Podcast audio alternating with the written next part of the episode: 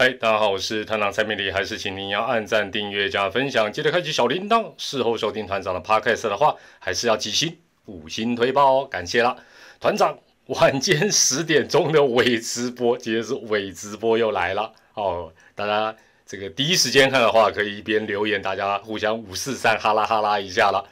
那下半季啊开打之后，其实大家最期待的，当然莫过于就是各队状元的一个开箱表现。那本周的一周点评，团长呢就来聊一聊这些状元的表现跟展望。那先从整体的一个角度来谈。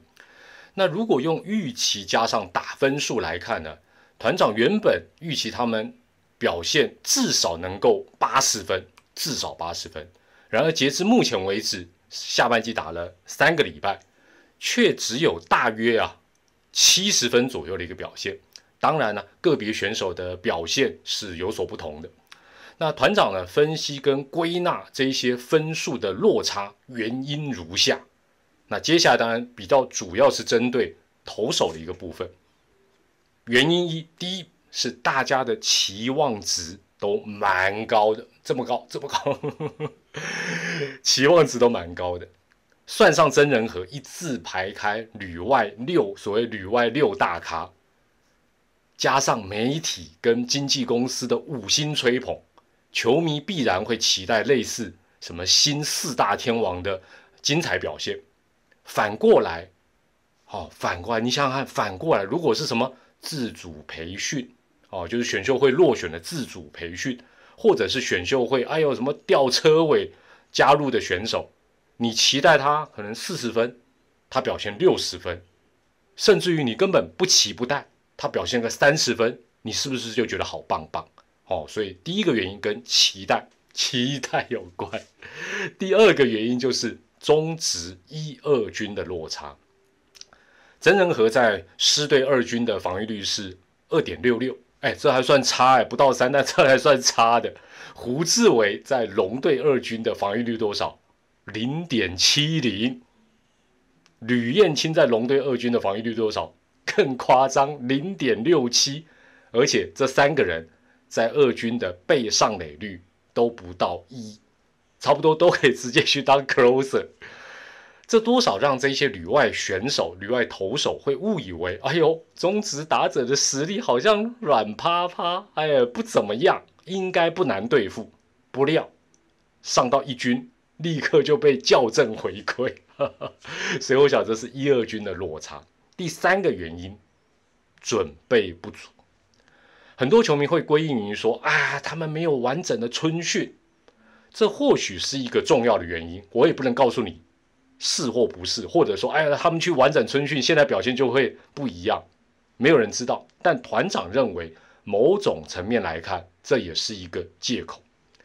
想象一下，如果这些旅外球员是洋将，你把他想象成洋将，或者说。他们还是他们自己，但是他们持续挑战职棒的高阶殿堂，比如说美国职棒大联盟，或者是日本职棒一军，有没有春训或有没有完整的春训？讲直白一点，包括杨将也是一样嘛，你自己看着办不是吗？何况他们早早就回到台湾，加入各队自行培训的行列，也都有实战做搭配。再讲个大家可能。有人会忽略掉，这一次因为疫情的缘故，他们还足足多了两个月的准备时间，哦，所以基本上就是准备不足啊。怎么准备不足？当然每个人原因或许不同。第四个原因，我团长就就严厉，都没有讲好听的，也应该好了。团长应该帮他们谈一下了，确实也应该了，因为环境的适应其实还是必须要有时间的。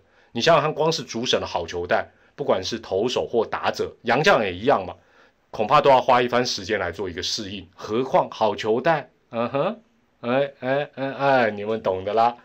虽然球队哦，基本上另外在这个资料上面都会提供详尽的这个呃禽收投打对战的资料，但说真的，没有透过真正的一对一的实战，就好像以前一些自信满满的洋将。一开始来到台湾都觉得，我就用我以前习惯的头发，用我以前的必杀技就够了。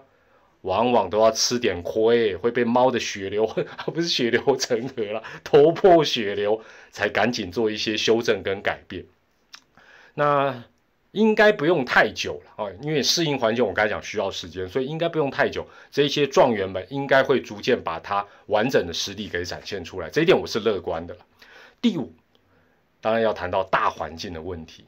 所谓的大环境哦，这个绝对不是什么。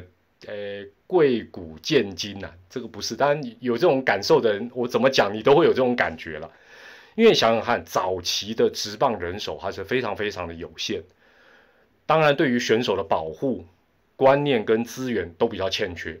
于是，在古早以前，新加入的一些，包括状元啦、好手啦或旅外回来的，都被视为类似救世主的角色。而且哦。反正这个官网啦，台湾维基百科都查得到。你时间越往前看，这种状况是越明显。所以基本上团长讲到这一段这个小段落，你是不同世代的球迷，你的感觉是不一样。如果你跟团长一样是这种五年级生或六年级生，你会很容易理解我讲的意思。那重点是当时这些备受期待的状元们，他们也都深刻的了解到球队对我高度的期待跟需求。于是，他们绝大部分不是百分之百，但比例很高，都从初登场起就展现出那种舍我其谁的态度，而且不是只有态度哎，不是只有企图跟霸气啊，一夫当关的成绩也都一场一场的秀出来。或许从现在的观点来看，真的啦，包括很多酸民乡民，你可以笑他们笑他们痴，笑他们傻。啊笨笨的燃烧自己，都不知道保护自己，但这毕竟是一个时代的一个过程，也没有什么绝对的对跟错，也绝对没有什么啊谁聪明谁傻瓜的问题。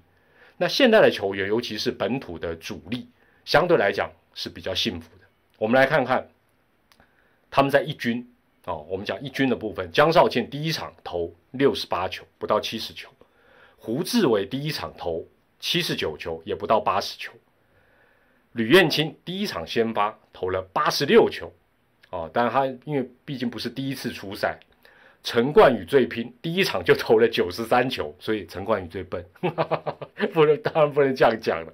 但在环境时空的改变之下，刚才讲到这些，呃，哇，这怎么第一场没有来个完投完封呢？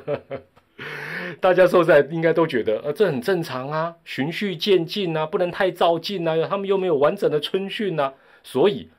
包括环境、球团、球员三方面，通通开启了很多面向的保护机制。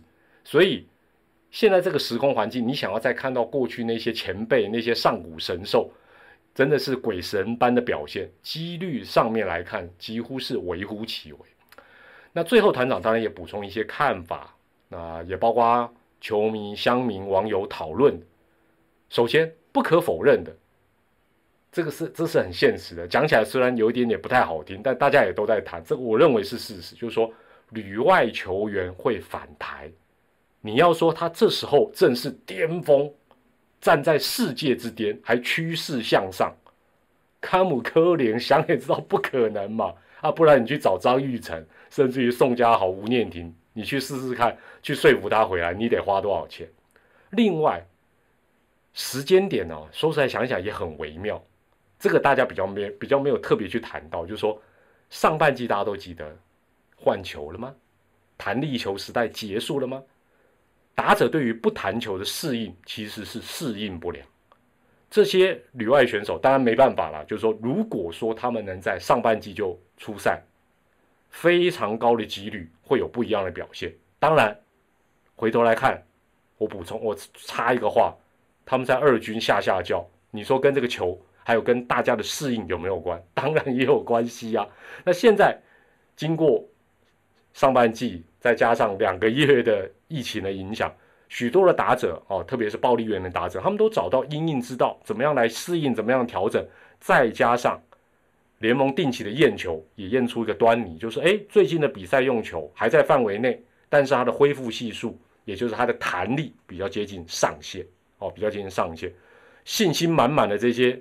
状元们，而想说，我就直接要跟打者就对决啊！我很有信心，自然就被轰的比较惨。所以你会发现他们都被打比较多的全垒打。但这部分团长认为投球策略他是可以调整的啦。他如果再继续这样下去，对他自己反而不利嘛。至于哦，大家反正每每到这种时候就会呃嘴一个话题，就说中职是不是进步了？啊，团长就问：现在一队一二军人数这么多啊，我再问现在的球星薪资都高到不能再高，中职没进步才不应该吧？中职本来就应该进步啊，又不是草创时期，现在是最美好的年代呢。那很多人当然。就说啊，要等到明年让他们完整的春训才能够来评断这些状元的实力。团长觉得哦，人家麻烦了，明年归明年了，下半季因为现在才打三个礼拜，再多进行一段时间，相信江城吕湖哦，可能再加个曾，这五个投手应该会发挥的越来越好，特别是这四个哦已经在一军出赛的选手。至于唯一的打者吉利吉奥拱冠，我觉得他很适合在魏雄队发展。很简单嘛，因为其他球队不一定会让他那么奔放自由的毛起来挥大棒。那现阶段我觉得吉利吉奥不错的是，很明显，当投手有那种比较严重的失投，他在关键时刻他能掌握得到。其实光这一点就不容易喽。那当然呢，也祝福这些状元们能够越来越强啊，能够物超所值。如果能够复刻过去那种什么四大天王对决的戏码，那当然是大概 hockey 啦，再好不过啦。也欢迎大家留言分享你的看法。我是团长蔡明迪，还是一样祝福大家健康、开心、平安。下周的一周点评再会喽，拜拜。